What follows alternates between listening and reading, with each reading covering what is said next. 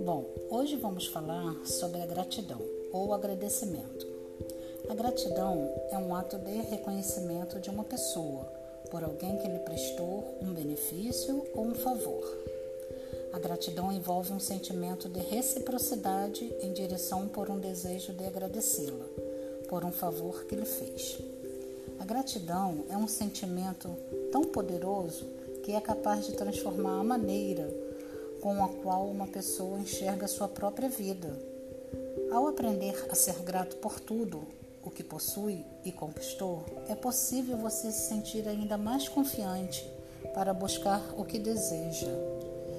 E a gratidão é a virtude das almas nobres, e não há no mundo exagero mais belo e lindo que a gratidão.